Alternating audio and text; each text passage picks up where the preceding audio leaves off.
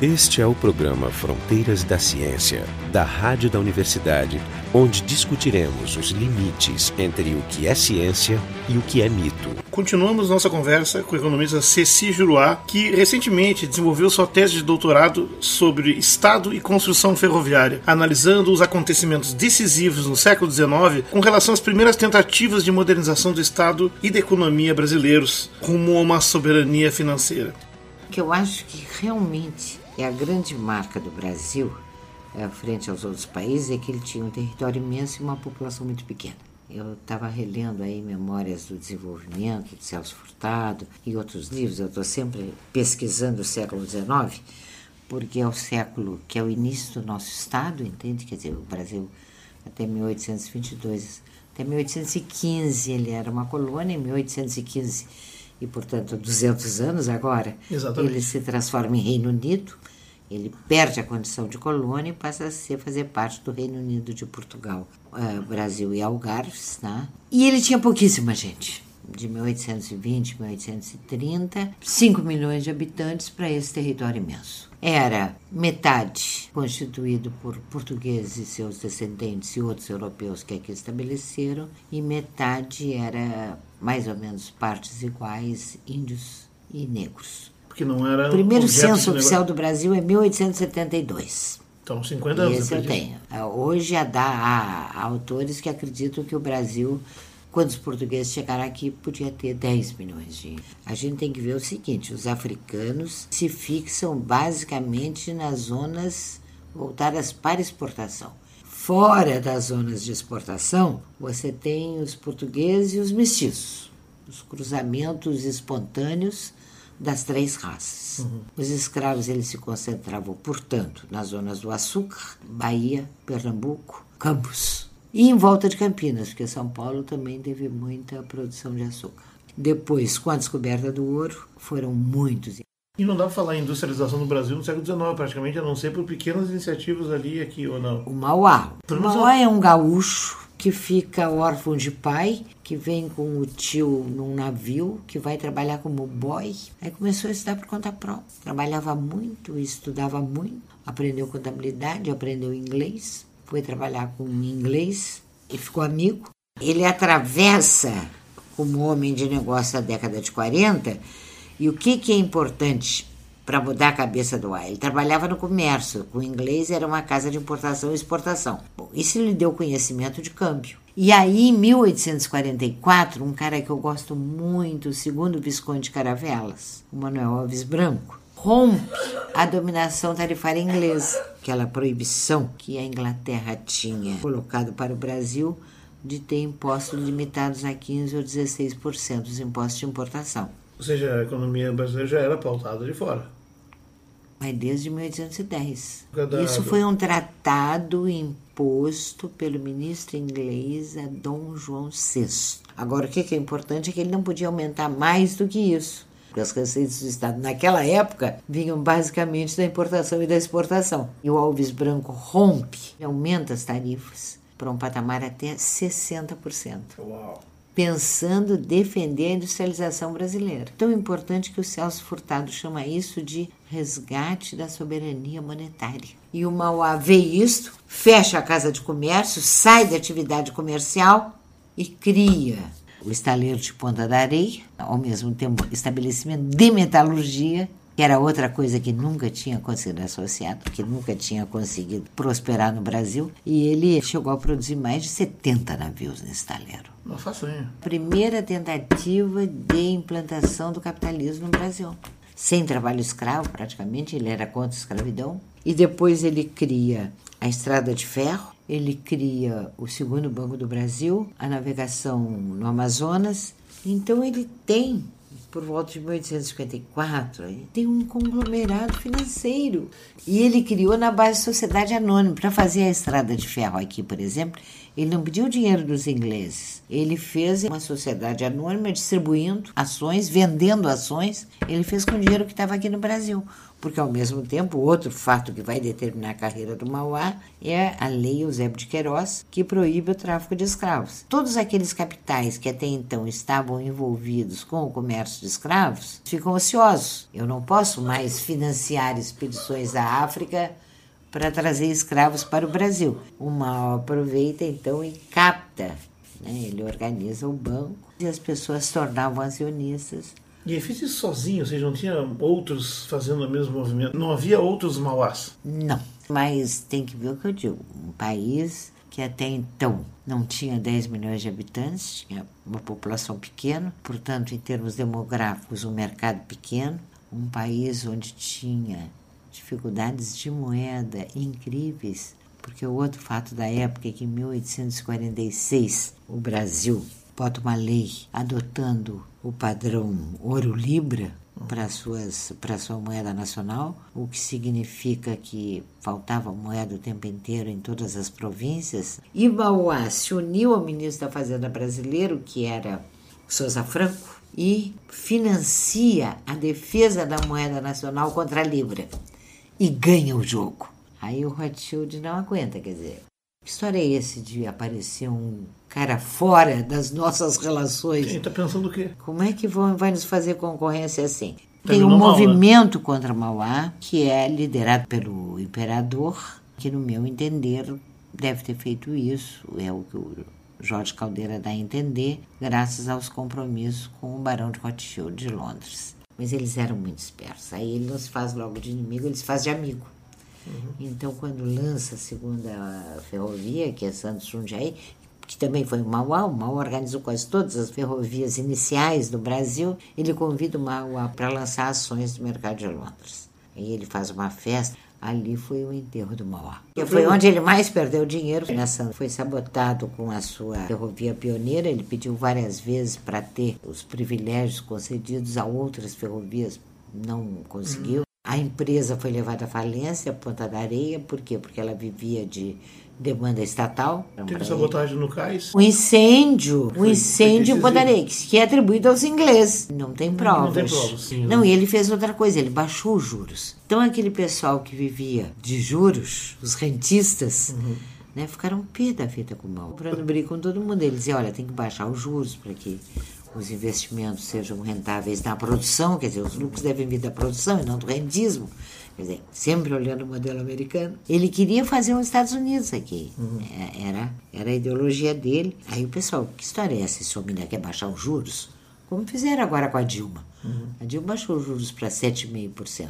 A partir daí ela só ganhou inimigos. Que história é essa, juros de 7,5%? Não pode. É, então eu diria que o Mauá foi a primeira tentativa de industrialização e de organização de um capitalismo brasileiro e que foi derrotado por interesses que preferem ver o Brasil como um país alinhado a um grande império e periférico.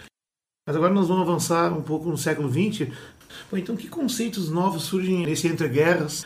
A Primeira Guerra Mundial é o fim da Belle Époque, é o fim daquela lógica economicista mais clássica. O que, que surge a partir dali, de novo? Porque fala da macroeconomia, da microeconomia, que é novo no século XX é Keynes. Keynes aprendeu com Marx. Quem funda a macroeconomia, ou seja, sai do universo empresarial para ver a economia nacional, é Marx. Só que Keynes o objetivo de Marx era condenar e o objetivo de Keynes era a sobrevivência do capitalismo. Ele queria que aquilo funcionasse. E a economia keynesiana ela surge também paralelamente a outros fatos. Por exemplo, a criação do imposto de renda, que é primeiro na Inglaterra, depois nos Estados Unidos, depois o Brasil. O imposto de renda realmente ele só se firma durante a década final da década de 30. Depois a questão da proteção social a depressão foi terrível nos Estados Unidos. Os nossos autores contam que a população saía. Não, para começar, a Revolução Soviética de 1917 cria um outro modelo, Mas visto é... pelos ocidentais anglo-saxões, basicamente, como um inimigo a ser combatido. E aí, o que contam os nossos historiadores é que os operários é, americanos iam para as ruas dizer: Poxa, mas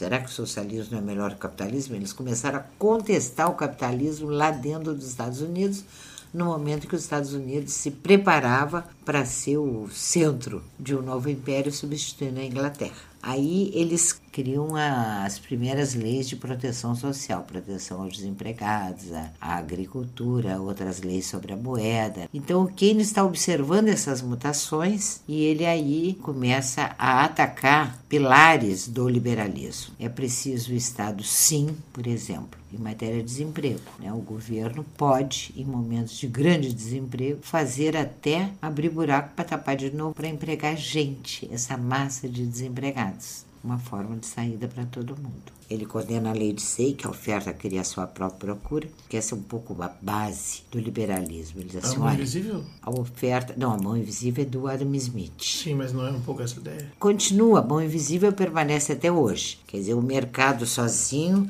o Estado não deve se intrometer, porque o mercado, isto é, os donos dos bens de produção, das máquinas, sabem, através do movimento de preços, onde está faltando alguma coisa. Então, se falta, o preço aumenta e o atraído por uma maior lucratividade, os empresários vão aumentar a oferta daquele produto. É como né? se esse grande sistema seria autorregulado. É autorregulado, é a famosa mão invisível do mercado. É autorregulado. Só que, que vem lá o teste empírico dele é complicado porque tu não encontra mercados realmente livres nunca na história. Sempre tem pois é, mãozinha é, aqui. Até porque os monopólios, os cartéis, os trustes, eles se formaram no final do século XIX né, a livre competição praticamente morre na virada do século XIX para o século XX. Então, assim, olha, o Estado precisa regular impedindo os monopólios, o Estado precisa impedir a formação de grandes riquezas, ele tem que se preocupar em defender emprego e renda. E aí ele diz, a base do crescimento econômico é o investimento. Quer dizer que, no fundo, retomando Ricardo, né, que é a acumulação de capital. O investimento é isso. Investimento é a produção de bens de produção, ou seja, máquinas progresso técnico. E Keynes faz isso no entorno da crise de 29, né? Ou ele seja, escreve. Ele escreve ele antes, escreve, mas ele também ajuda a interpretar em tempo real. Ele né? vai interpretando, mas interpretando políticas que já estavam sendo adotadas para se defender na Alemanha, seja, na Inglaterra. Essas políticas leram Unidos. ele antes para aplicar ou foi uma coincidência? Como é que é isso? Ele olha as políticas para fazer a sua teoria. Ele é o cara que teoriza em cima do que está acontecendo, das modificações toma posição. Que é o estado do bem-estar social, que, é criado que vai sendo atenuar... criado o estado do bem-estar social, que na verdade é um estado onde todos têm um mínimo para viver e tem proteção perante aqueles riscos do mundo do trabalho, que é o chefe de família que morre e era a única fonte de renda, como é que fica a família, é o cara que fica inválido e não pode mais trabalhar. Sim, aí vem que a seguridade social. É o cara desempregado, exatamente. É, é, curioso, porque eu sempre pensei que as reações à crise que via da teoria dele, na verdade ele age a posteriori. Ele e muitos outros. É. Quer dizer, na verdade, o nome dele passa, e quando você vê a obra dele, lê a Teoria Geral e outras obras importantes dele, ele não está raciocinando sobre tudo isso. Tem uma série de outros autores raciocinando ao mesmo tempo sobre tudo isso, ou seja, as políticas que vão sendo implantadas estão sendo estudadas, avaliadas por diferentes autores. Isso vai formar a escola keynesiana, mas keynesiana porque são concomitantes, contemporâneos de Keynes. Eu li algumas vezes que o estado do bem-estar social, que parece um socialismo tênue ou um capitalismo amansado, que é a crítica que os neoliberais fazem a esse tipo de coisa, basicamente, que ela veio um pouco uma reação ao medo que a crise econômica que realmente se abateu sobre o capitalismo pudesse oportunizar a assunção do poder dos socialistas. Claro. Que vinham com a União Soviética, toda essa força. Eu diria que a causa da evolução política nos países do Ocidente antes liberais é a concorrência com o mundo socialista e a necessidade de montar um Estado minimamente mais civilizado em função dos riscos de as populações se revoltarem. Tu não acha que esse talvez seja o maior legado do socialismo, pelo menos nessa etapa primitiva? Sem é um dúvida. legado concreto. Ou seja, isso não aconteceria se não tivesse havido... Provavelmente, exatamente, sem dúvida. Tanto que quando cai o muro de Berlim, quer dizer, é depois que cai o muro de Berlim que o neoliberalismo se apresenta com toda a sua força. E começa a escolher Apesar dos né? seus autores terem começado a escrever lá na década de 1940. Hayek, depois Friedman, a Escola de Chicago, elas são bem anteriores Na mesma época da crise, né? Uma linha ideológica que vem desde o início, que vem desde o Adam Smith, e que esteve sobrepujada politicamente durante certas fases da história mundial, mas a ideologia permanece. E eles continuam trabalhando nisso. Que o Estado é ruim, que o Estado promove distorções, que o Estado atrapalha não é justo, atrapalha os negócios, tudo isso. Eles continuaram tocando na mesma tecla, mas eles não eram os inspiradores das políticas que eram seguidas. Eram ignorados, mas continuavam atuantes. Sim, porque eles foram resgatados agora nos anos 80, né? Isso é uma coisa... Não, o Friedman é anterior. E a escola de Chicago é muito importante, que é o Milton Friedman, que é o pai do monetarismo, retomando a importância da moeda, lutando contra a inflação, a estabilidade de preços. Que é talvez o mais influente hoje, né? Porque todos os economistas do sistema que tu vê discursando, os comentaristas de rádio e TV, É. só falam isso. E surge outro cara, que é o Gary Becker, que eu acho um cara lamentável, porque tenta transformar tudo em economia, a teoria do custo-benefício. Você não vai ser amigo porque gosta de alguém, você vai ser amigo porque aquilo te traz um benefício. Casamento é um negócio. Na verdade, você vê o capitalismo se afirmando cada vez mais, mas o que você sente é o poder do dinheiro crescendo, crescendo, crescendo, as fortunas se ampliarem. Só que eles não tinham oportunidade política. Quando cai o muro de Berlim, acabou o inimigo. Não tem mais socialismo. Não tem um modelo alternativo. Nós somos a única realidade. Aquela história de chegamos ao fim da história, Fukuyama. Francis Fukuyama. é. Chegamos ao fim da história. Quer dizer, agora é só capitalismo e esse é o melhor sistema depois de O próprio tanto, Francis tanta Fukuyama, experiência. é, o próprio Francis Fukuyama já se desdisse, né? E vem o que a gente chama neoliberalismo, que na verdade é o liberalismo do século XIX, Finalmente livre. umas roupinhas novas. Aí pega uma terceira ou quarta grande revolução industrial, que é a dos computadores, as nanotecnologias, e revolucionam mais uma vez o mundo inteiro. Só que Tomaram dessa um vez é o centro, é os Estados Unidos. Soluçaram um pouquinho com a crise dos ponto .com, mas já aprenderam e Pois é. ainda estão em crescimento. E o Brasil enfrenta aí uma outra crise. Porque o Brasil, eu a minha tese é que nós somos vencedores. É um país absolutamente vitorioso em todas Apesar as de frentes. tudo, você é otimista. Eu sou. Não, eu olho a história. Em 1930, quando Getúlio assume, o Brasil era uma grande fazenda. Só. Pouquíssimas indústrias. E o Getúlio, graças à crise, por exemplo, o grande problema da balança de pagamentos que a gente está voltando a ter. A gente ficou absolutamente sem reserva, o preço do café caiu, uma dívida externa enorme, porque entre 1890 e 1930, a dívida externa brasileira foi multiplicada por 9, de 30 milhões para 270 milhões de libras esterlinas, libra ouro. Foi um período terrível. A República, os governadores da República Velha foi uma tragédia em termos econômicos. Então, o Getúlio pega uma grande fazenda e um país arrasado financeiramente. Primeira coisa que ele faz é assim: olha, a dívida externa eu pago sim. Ele jamais declarou, não quero pagar, não vou pagar. Mas eu vou pagar com o produto do trabalho dos brasileiros. Então, se vocês quiserem comprar os meus produtos e me permitir um saldo de balança comercial suficiente para pagar a dívida, eu pago. Sem isso, eu não vou tirar sangue e suor dos brasileiros para pagar a dívida. Essa foi a posição de Getúlio. Fantástica, entende?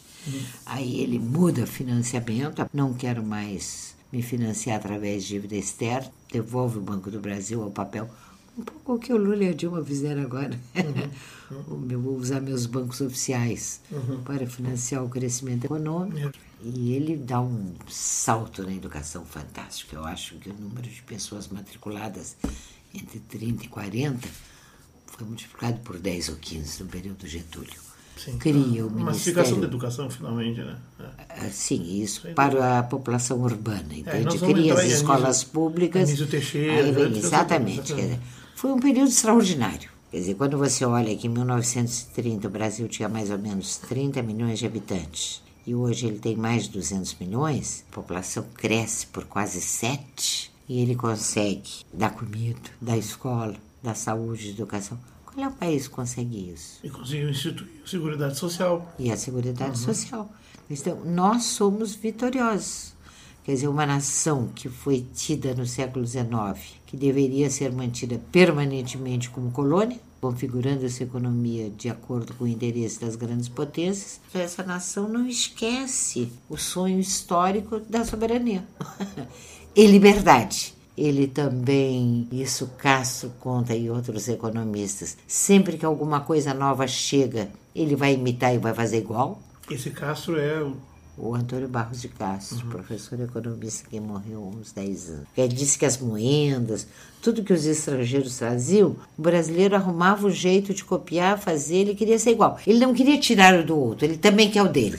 Como agora parece que está surgindo de novo esse movimento. E, ironicamente, se eu pensar assim, a história do Japão, da Coreia, que hoje são da Itália. industriais, é, foi pegar e copiar Copiadores tudo. da China. Com uma diferença, né? É, eles tiveram liberdade de copiar, até abusar dessa coisa das cópias no início, até dominar a tecnologia e depois.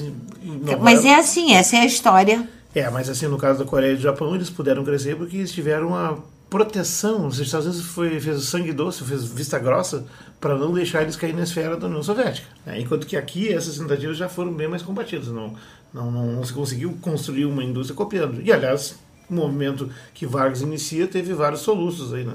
Vários soluços golpes, e teve o apoio também dos militares. Quer dizer, eu então, acho que a golpe ditadura... Golpe de 54, golpe de 64. E agora, é lamentável que aconteceu a década de 90. O Brasil estava de novo apto para dar um grande salto. Quer dizer, o Brasil tinha feito seu computador, o Brasil tinha sua indústria de computadores, o Brasil estava para organizar seu satélite no final dos anos 80. E colocou a indústria naval nos eixos que ela estava até bem pouco tempo indo muito bem. Bom, então o Brasil estava pronto de novo, quer dizer, nós tínhamos competência, muitos bons quadros na área estatal e também na área de empresas privadas. Você tinha tecnologias, a Telebrás, por exemplo, registrou muitíssimas patentes. O Brasil estava apto a dar um grande salto de novo e foi derrubado.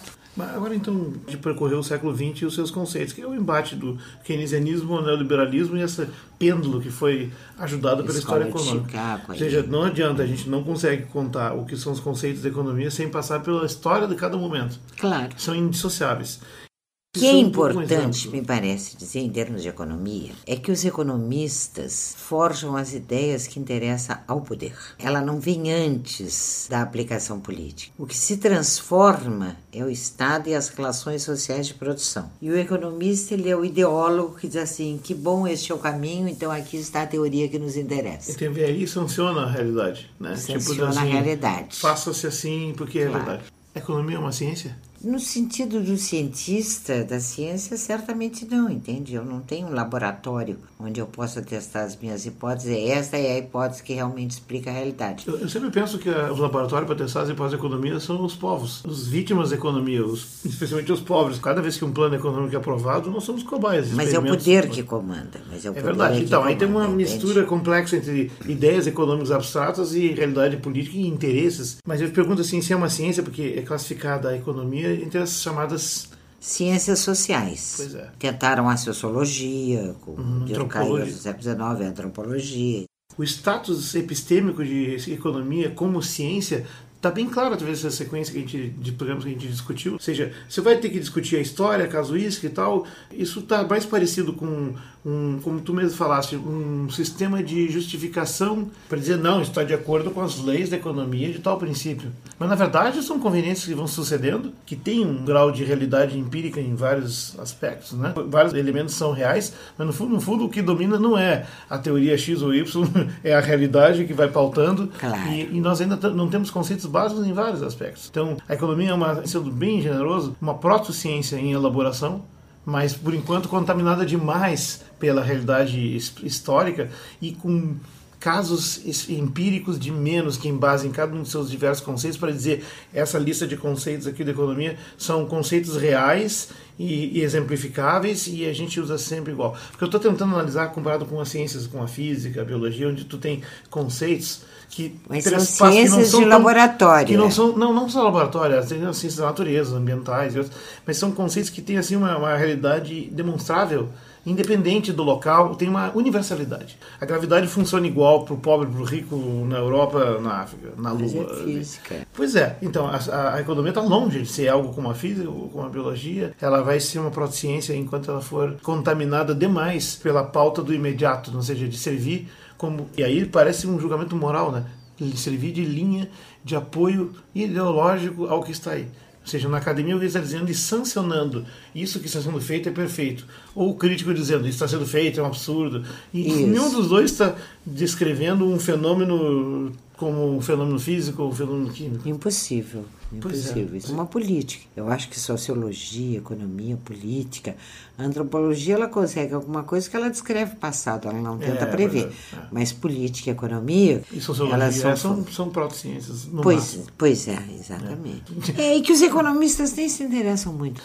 no fundo, quer dizer, o economista que mais deu certo é Marx você tem que analisar a base econômica, uhum. as relações sociais de produção, se você quiser entender a economia de uma sociedade, como a sua política e a sua cultura.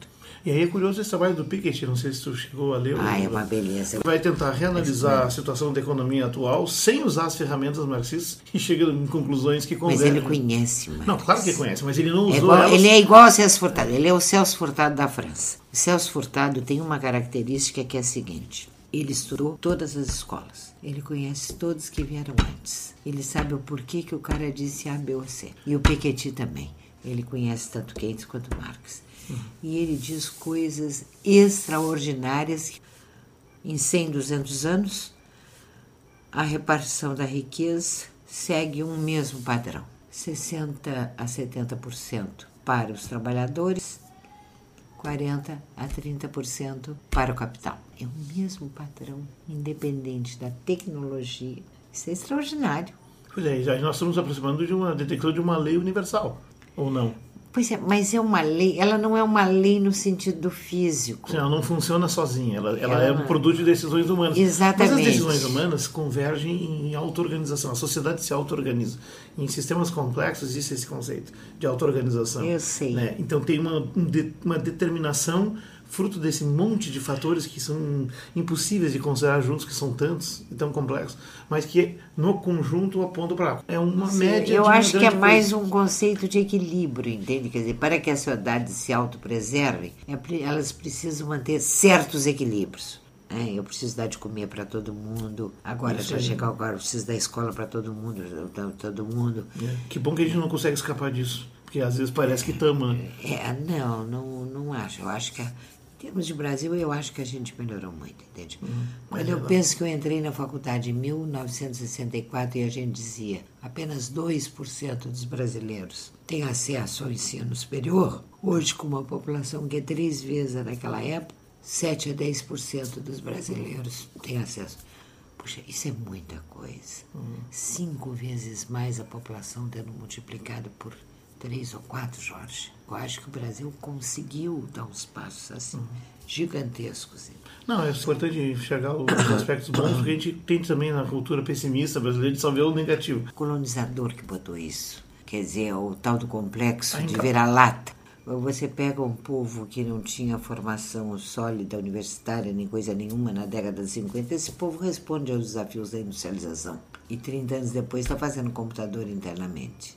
Eu gostaria de fazer um recado final, uma observação final, assim, porque a economia passou a ser um assunto dos noticiários. Tem especialistas falando o tempo todo, mas o que a gente vê são uma única leitura, repetida ah, náusea. Eles repetem né? sempre a mesma então, coisa. Então, parecem mais os justificadores, são como os sacerdotes da justificação. Eles entram depois que se dá a notícia, vai ser cortado tal fundo, alguém entra lá e diz: Eu lhe explico por quê, assim, assim, assim, amém. Para ter um pensamento crítico, você tem que ter uma base teórica sem saber não vai falar, vai desenvolver a crítica como, entende? Quer dizer, eu acho fundamental saber que a economia tem diferentes escolas, que essas escolas são permeadas pela ideologia. Todas. Todas. Todas. Não adianta. E que, e que não tem nada feio nisso. E que não tem nada feio. É, seja esquerda ou direita. É, claro. É porque é da sua natureza ser permeada Exatamente. Porque ela não é uma ciência. Que as relações sociais de produção são importantíssimas para você entender uma dada sociedade, hum. quer dizer, inclusive a nossa que você já tem um acúmulo de autores nacionais que devem ser estudados se você quiser conhecer o Brasil e a história do Brasil. E eu estaria o Florentan Fernandes, eu estaria o Caio Prado Júnior, o grande historiador que foi Nelson Werneck Sodré. E, e o fim, economista Celso... político maior de todos os tempos, que eu acho ele um economista político, Celso Furtado. A gente não pode ficar repetindo o que dizem, isso sem xenofobia nenhuma. Franceses, alemães, eles estão certos nos interesses deles, na sociedade deles, com o governo deles. E para entender a nossa própria sociedade, nós temos que estudar nossos autores e deixar de repetir aquilo que vem de fora. Nós temos que conhecer a nossa história. Por exemplo, um livro que nenhum brasileiro devia deixar de ler é Euclides da Cunha Sertões. Uhum.